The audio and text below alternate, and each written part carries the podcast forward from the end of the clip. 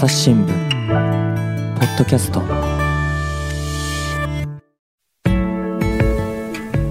朝日新聞の神田大輔です、えー今回はですね日本にいるベトナム人について東京社会部の記者平山ありさんに聞いていきます。平山さんよろしくお願いします。よろしくお願いします。平山ありです。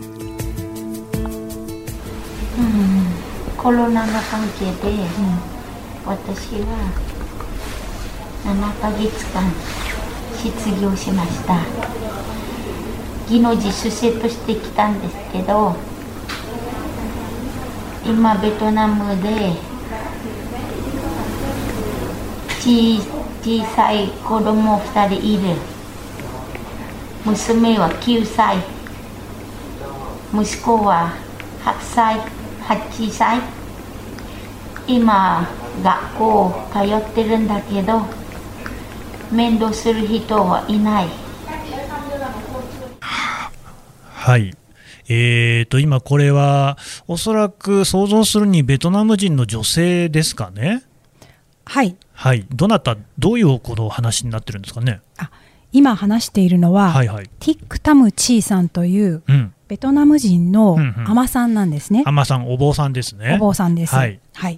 で、今これをお話ししてたのは、うん。埼玉県の、うんうん。あの本庄市にある大恩寺というお寺で、ほえーそこで今大勢のベトナム人の若者を、ええ。ー預かっているんです。え。はあ預かっているっていうとそこのお寺に住んでいるってことですか？一時的に保護しているということなんですけれどもあなるほど。うんうんうんうんつまり今コロナの中ではい。仕事を失ったり、あああと住む場所がなく食べるところもなく、うん。でベトナムに帰りたいんだけれども飛行機がまだなくて居場所がない人たちを預かってる場所なんですね。あのベトナムに帰ろうと思っても飛行機もあまり飛んでない状況なんですか？飛んでいません。ああであの大使館が、はい。あの困っている日本に住んでいるベトナム人の人たちを、えー送り返すために、うんうん。チャーター便というのを出してるんですけれども、はいはいはい。えーコロナの間ですね、ええ。でその間今まで47便ぐらい飛んでるんですが、はい。えーそれでも優先順位っていうのがあって、はいはい。病気な人とあか、あそりゃそうでしょうね。はい。うん。妊娠してる人とか大変です。親が死にそうだったりとか。あこれは大変です。でそういった事情を、うんうん。私は帰りたいんです。うん。だから助けてくださいというような文章を書いてはあそれを、えー大使館にも渡し、うんうんうんでその大使館は保護する場所がないので、はいはい。ティック・タムチーさんというこの海女さんに頼んで預かってくださいと。なるほど。もうまさに駆け込み寺っていう形ですかね。まさに。うー。んその今大使館っていうおっしゃったのはそのベトナム日本にあるベトナム大使館ですね。その通りです。がそのチャーター便を飛ばしてるんだけど、まあ、47便ということは、もっとそれ以上にその帰国を希望しているベトナム人は多いってことですね。もちろんです。で今、えーこう待機中な人が2万人ぐらい。2万人もいるんですね。と言われていましてで、まあ、日本にいて日本で働けるんであればうん。問題はないんですけれども、ですね。まず日本人にも仕事がない時にはあ。真っ先に切られるのが技能実習生だったりとか、えー留学生であうん。の居酒屋でアルバイトしてた子とかが、うんうんうんうんお店閉まるから出てって、あのうんもうないよ仕事っていう形で、うん。じゃあ食べていくこともできないし学費も払えないしっていうことで、えー困ってしまっているなるほど。状況があります。で帰ろうにも、だからそのチャーター便以外の通常の便っていうのはもう今飛んでないわけですね。飛んではいるんですか？部分的には飛んでるんですけれども、ねものすごい高くて、ああ、高い。金額が高いとかのもあります。あーでそれから便も数もすごい少ない。そうかそうか、まあ、数少い。ない便ではい乗ろうという人が、それこそね、ビジネス関係者とかもいるでしょうから、そうなるとこう航空運賃っていうのもね、そこはやっぱり高くなっちゃうでしょうね、どうしても。そうなんです。で、そうした時に、誰でも彼でもみんな預かりますよというわけにはいかないので、はい、みんながこう熱意を持って私がどれだけ困っているかということを文章で書いてでそれが300人分の紙がですねえこの大恩寺というお寺にあるんですね。え、。はあはあはでそれを見せてもらったんですけれども、はい。でそれをさっきあのティック・タムチーさんが読み上げていたのは、うん。そのうちの一人の女性で、はい。私は娘をあーベトナムに置いていると。だから早く帰りたいんですと、うんうん。だからあの私をあの返してくださいと、預かってくださいと、うん。何でもしますからと、そういう思いを、まあ、込めたあのものを、ディック・タムチーさんが読み上げてたところが先ほどの音声。えそれは何ですか、大使館に出すためのものですか？大使館に。お寺のにいるため？えー大使館に出すためでもあるし、それが、あの回ってきてあの大恩寺のお寺の方に回ってくる。あお寺としてももうそはの数、あの収容できる数には限りがあるってことですか？あの限りがありますし、はいはい。であの大恩寺というところには、まあ、2、30人いたり、まあ、その上下ああるんでまあすけれども、そうですよね。お寺だからそんな収容施設でもなんでもないですもんね、ないので,、うんうん。でそれとは別にあのいろんな方の、えーまあ、支援もあって、はい。えー神奈川とかうん。東京とか千葉とか、うんうん。で田淵さんがあの扱っているところは今100人ぐらいあの扱っていると100人っていうのもね、はい。でもその、まあ、田淵さんという方、はい。お一人でそれを皆さんお世話するしていらっしゃるんですか？ひ世話をするというかみんなその合宿生活みたいな感じでああの食事を作る人掃ー除する人かいる人同士でね。いる人同士で。その代わりルールをきっちり作って、うんうんうんうん。要するに不法就労の人のたまり場みたいになってしまうと、はい。警察から目をつけられるとかそそういう心配があるので、うんうん必ず来る人は、うん。まず入管に出頭してくださいと。はい。もしあの不法滞在になってオーバーステイになっている場合にはですね、ええであの出頭した後であのうちに来てくださいということであとは滞在すあのあの飛行機が飛ぶまではいていいですよという形でいさせてあげたり、つまりその、日本への在留資格がなくなって、その不法滞在という形になったとて、はいすぐすぐに帰れるわけでもないから、まずはその警察に行って、こういうことになってしまいましたっていうことを明らかにすると。で、その上で仕方がないので、まあ、滞留をする、そういう形を取ってると。その通りです。ああ、だからそこは法律にきちんとのっとって生活をしてらっしゃるということですかね。そうなんです。でうんそうでないとあの彼女たちの活動が続けられなくなってしまうからということで、うん。で問題なのはその、えー一度出頭した後、うん。まあ出頭してない間はあのオーバーステイであっても働いていたりあるいは仕事がなくなってたりするんですけれども、一回出頭してしまうとえ分かりましたじゃあ飛行機が飛ぶまで日本にいていいですよ。だけれどもその間働いてはいけませんって書いてああ、なるほどね。そうするとあのじゃあどうやって食べていけばいいんですか？ね。住む場所もない、うん。食べる場所もない、うんうん。どうしろどうしろって言うんでしょうかだからそういう人たちの保護をしているのがあの彼女たちの活動なるほど。です。あのでもじゃあそのお寺に入れない人もいるんですかね？もちろんです。だからそういう人たちあのたどり着いた人はうんうん。ラッキーで、あー。よかったねという感じなんですが、うん。あの来てる人の話を聞くとそこまでの間、うん。駅で寝泊まりしてたりとかあの、まあ、アドバイスされて、うん。えーコンビニのうん。A というコンビニに2時間いてその後隣の別なコンビニに2時間いたら追い出されないで済むよと言われてうん転々としていたりとか。あそれはあれですか？コンビニのそのイートインスペースとかそういうようなところにその通りで2す時間いてまああんまりね長居しても本当に迷惑だろうということでまた別のところに動いてと。その通りです。アドバイスって誰がしてるんですか？あのはあのあるところに行ったらそういうふうに あまあまあそういうなんかベトナム人を支援している方々がねいるんですかね。まあなんというかうーん世知辛いというか、まあ、結局でもそうせざるを得ない状況があるっていうところなんでしょうね。うん。うん。まあね、平山さんもだからそこら辺もいろいろ取材はされているんでしょうけれども、結局ね、まあ、どこが問題かっていうと、その2万人も帰らなきゃいけない人がいて、でそのお寺で頑張ったってその100人しかね、あのなんとかできないってことになれば、そりゃそのもうまさに氷山の一角といいますか、残りの1万9000人以上の人たちは、どうすることもできない、帰れないし、仕事もできない、これはもうどうしようもないですね。本当にそれで困りきっているので、うんうん。まあ、あのそれまではあの仕事さえあれば、はい。まあ、目をつぶってうんうん。仕事を、本当はまあ労働してはいけないけれども、うん。生きていくために、うんうんうんとりあえず帰れもしないし、うん。住む場所もないし、うん。あの技能実習先はあのクビになったりとか、うんうんうんあるいは留学生もあの学校の学費も払えないで、うん。留学生ビザがなくなったとしして、うん。でもうこう不法滞在になってしまっても働いていたりうん。できればまだあの生き生きるという意味でまあはね、ですよね。できるかもしれないけれども、うんえーそれさえできなくなってしまうと、うんうん本当にあの行き場がなくなってしまなるほどね。う、はい、だからまあそれでもうそのコロナっていうのがやっぱり大きな影響しているんですか？ものすごく今回コロナであぶり出されたっていう形だと思います。なるほどね。はい、で今までだったら、こう一回失踪という言葉あのちょっとあの聞き慣れないかもしれないんですけれども、あの技能実習になって、うんうん。でそこがあの働く条件があまりにひどいからっていうことで逃げる。そういうので失踪する人たちがえ多くてですね、えはい。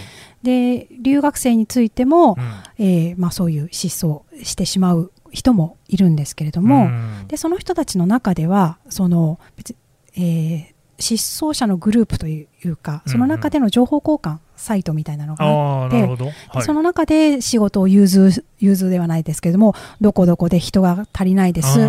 そこに寮もついてます。うんうん。で偽造のあの、たいえー在留カードも作ります。これいくらです？みたいな。うんそういうこう全部セットになってなるほどね。ようなそういうものがうん。今そのそのコロナの間で仕事がなくなってしまったので、えええそれさえ頼れなくなってしまったからこう出頭ラッシュもう入管に出頭しようっていうので。でこうでも出頭ってしたことはあんまないじゃないですか。それはそうですよね。私も経験ないですよ。ないんです。うん。私もまだないんですけど。そうですか。であの出頭一緒にしませんか？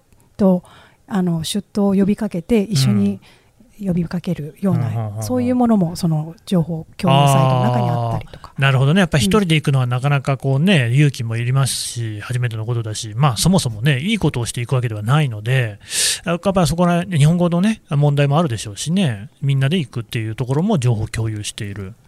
あのまあ、なんかね、その基本的な質問になりますけれども、そういうそのいろいろ仕事でね、今、辛いことがね、あるって話でしたが、そもそもその今の話、ベトナム人のね、実習生、あとまあ留学生もいるってことでしたが、その例えばどんなところで働いてる人多いんですか？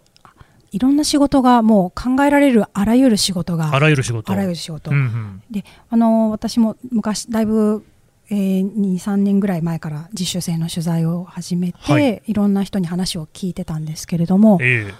例えば何やってたの？って言うと静岡であの、えー、さんあえーっと干物開いてましたとか、ああまあね静岡県といえばね、うん。干物なんかねたくさんね作ってますからね、はい。うん。とかあと飛びをやってました。飛び食ね。飛び食。はいはい。とかあのビニールハウスを張ってましたとか。ああ農家のね。農家で。うんうんうん。とか、えーまあ、造船の関係で掃除をしてましたと、造船ね。造船のまあ、塗装というか外についてしまった硬いこう貝を取る貝殻を取るような、仕事をしてはいはい、はい。うん。まあ、あらゆることですね。それはまあ実習生で、うんうん。例えば留学生だと、はい。えーコンビニのお弁当で、うんうん。あのお弁当箱にどんどん出来上がったお魚のフライとか、うん。あとトマトを乗せてったりとか、そういうような仕事をそうかそれだってやってる人いるわけですもんね、もちろんです。うん。はい夜通しやってそのはい、うん。だから留学生の場合は例えばあの昼間だけ日本語学校とかうんうんうんうん。専門学校、まあ、日本語学校の場合午前中だけとか午後だけとかそういう、はいはあの時間だけで働くことが多いので、うん。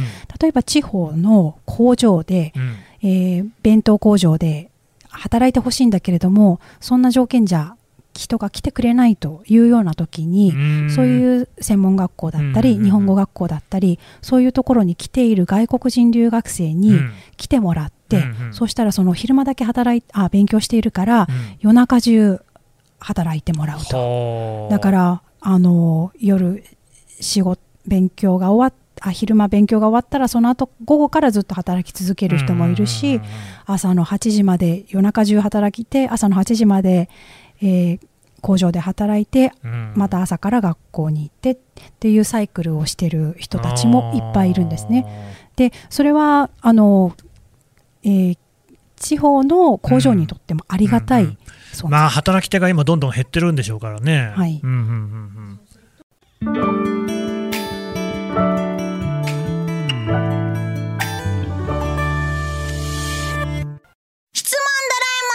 我が家の朝は質問から始まる。ガリレオ・ガリレイが観測した惑星は？どどこだろう。身の回りのことや広い世界のことまでいろんな質問が毎朝君のもとへ。土星だって。毎朝のワクワクが未来を開く。朝日新聞うんただまあ留学生ってことですから当然ねその日本語であったりあるいは日本で何かをね勉強しようっていうことがまあ主な目的でしょうからそんなね夜通し働いてたらなかなか勉強も手につかないんじゃないかってちょっと心配ですけれども。はい。うん。だからそういう問題がすごくあってですね、うんうん。ただ学校としては、うん。あの日本人の若者はどんどん減っていると、うん。でそういう時に学校経営にとってありがたい存在というのは留学生で。はあなではい、で、うんあのまあ、日本政府も30万人計画という留学生を30万人連れてこようみたいなそういった計画立ててたと思うんですけれども、うんうん。そういうところで現場で何が起きてるかっていうと、うん。まあ、日本語学校専門学校に行って、はい。で行きながら働く。で普通だったらば留学生というのはお金のある裕福なあのかそんなイメージですね、はい。それが親がお金を出して、はいはい。えー日本に送ると、うん。まあ、そういうイメージだと思うんですけれども実際はそうではなくって、ええ。まあ、そういう人もいるかもしれませんが、うん。で基本的にはあの借金してあうん。のやってきて、うん。日本に来てからはその借金を返すためと2年目の学費を払うためあの、うん働かないと学費も払えない。あー。だから学校にとっては何がいいかといえば働いてもらった方がまあ、学費はねそれで払ってくれるから。取りっぱぐれない。でも、それ、ひょっとしてあれですか、その学校としても、もうそういうふうに夜働くっていうのは分かっていて、まあ、それでも、まあ、その学費を払ってくれるんだからみたいな感じで、実はその学習、勉強、教育みたいなところに主眼が置かれていないなんていうところはあるんですかね、そういう学校もあります。そういうところもね。残念ながら。あもちろんちゃんとしたところもね、当然あるんでしょうが。もちろん、はい、うーん。だとすればですね、でそれ、しかもそのベトナムからそうやって日本に来るときっていうのは、やっぱりそのブローカーなんかが介在してるわけですか？そうです。多多くの場合がそうでだからおあの技能実習生の場合100万円ぐらいうん。110万円とか、うんうん。そういったあのお金を、えー借金背負ってやってくる人がほとんどですね。でそうするとその借金を返すためにうん。まず働き、うんうん。でそれからさらにあの、まあ、貯金をしたいからっていうことでうん。また無理して働く、うん。ですが、まあ、なかなかその思ったえー給料がなかったりとか、うん。労働条件が違うとなると、うん。そこで失踪なるほどね。ということになってしまうと。であの、例えば辛い目に遭ってるっていうのは、例えばどんなことがあるんですか、例えば、うん。あのよくあるのは、はい。建設現場で働いてた人の話飛びね。職はいはい。の人とかがよくあるのは、まあ、あのハンマーで殴られたりとかハンマーで殴る？それ死んじゃうじゃないですか？いやで蹴られたりとか、まあ、お前ベトナムに帰れとか死ね何やってんだはあ。で結構地方に行くこともあるので、うん。あのまあ、日本語もねそうままならない。そりゃそうですよ。はい、うんでそれが方言で言われるとうん全くわからないまあ、そそれはしょうがないですよね。でそういう時にあのお前帰れなんとかとかうん。暴力を振るわれたりとか、うんうんうんであるあのベトナム人のあの2人うんに出会ったんですけれども、彼らは私が初めて会った時はもうビクビクしていてもう日本人は怖い。もう信用できないと。誰も信用できないと。うんでまあ写真を見せてもらったらその蹴られた後あざを見せてくれたりとか。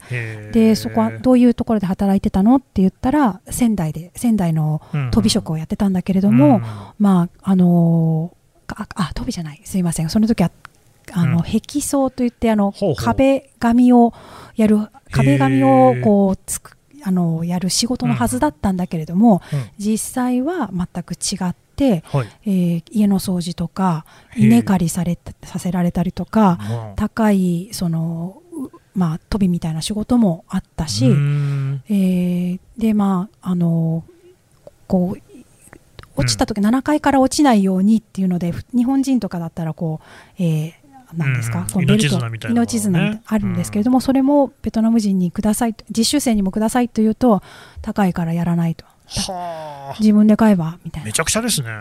でもう本当にひどい目にあったと、うん。でまあ、で彼らはクビになそこをクビになってで,、うん。でもクビになったんですけれども次の仕事も見つからなくて、うん。あの魚を取って食べたりとか塩を舐めたりとか砂糖を舐めたりしながら上をしのいだって言ってます。そんなこうめちゃくちゃな待遇をしておきながら、さらに首を切っちゃうんですね、簡単にね。ひどいですね。あなんかこういうことをね、聞いたらね、やっぱりその日本人としてはね、うん恥ずかしいというか、ベトナム人の人に対して申し訳ないなっていう感じになりますね。なります。うーんあの今ね、はい。あの在日ベトナム人がこう増えているっていうこう話を聞くわけですよ。はいでまあ、平山さんの記事なんかを見ても、ですね2009年には4万人ぐらいだったのが、はい。2019年、要するに10年後ですね、はいにはもう10倍になってると、41万人だと。はい。こんなに増えてるっていうのは、はい僕は本当に知らなかったんですけれども、はいなんでこんなに増えてるんですかね？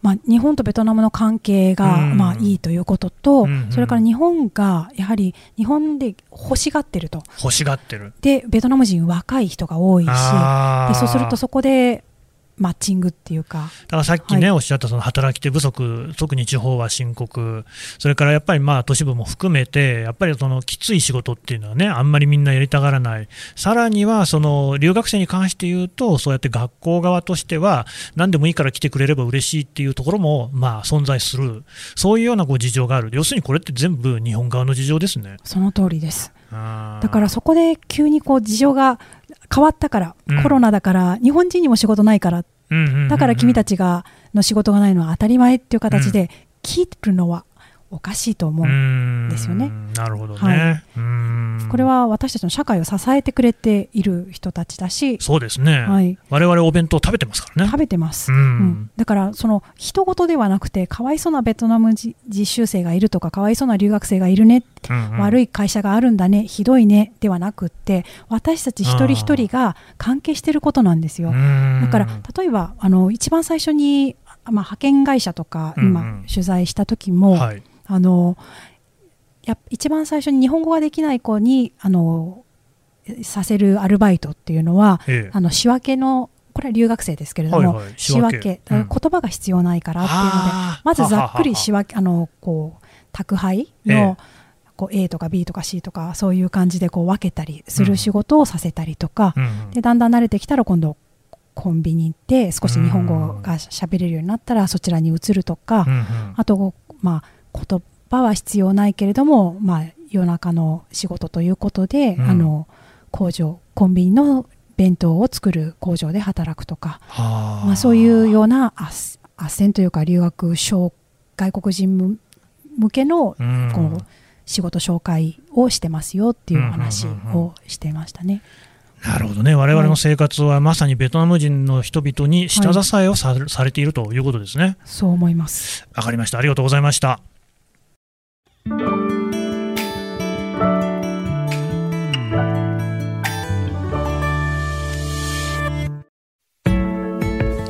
はい、えー平山さんの話聞いていきました、まあ、平山さんの記事はですね朝日新聞デジタルのホームページで平山ありという名前でですね平らなあのマウンテンの山にアジアのあで理科のリですね。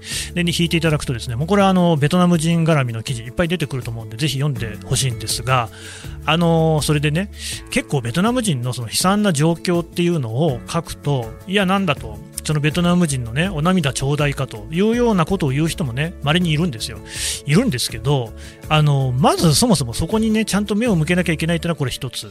それとじゃあなんでそんな目にベトナム人が合っているのか、ね、借金をしてまで日本に来ているのかといえばそこにはですね日本がそれを欲しているっていうところがあるわけですよね。でそれによって我々の生活が支えられている。便利な世の中になりましたよ。コンビニ行けば弁当があるネットに頼めば何でも来る。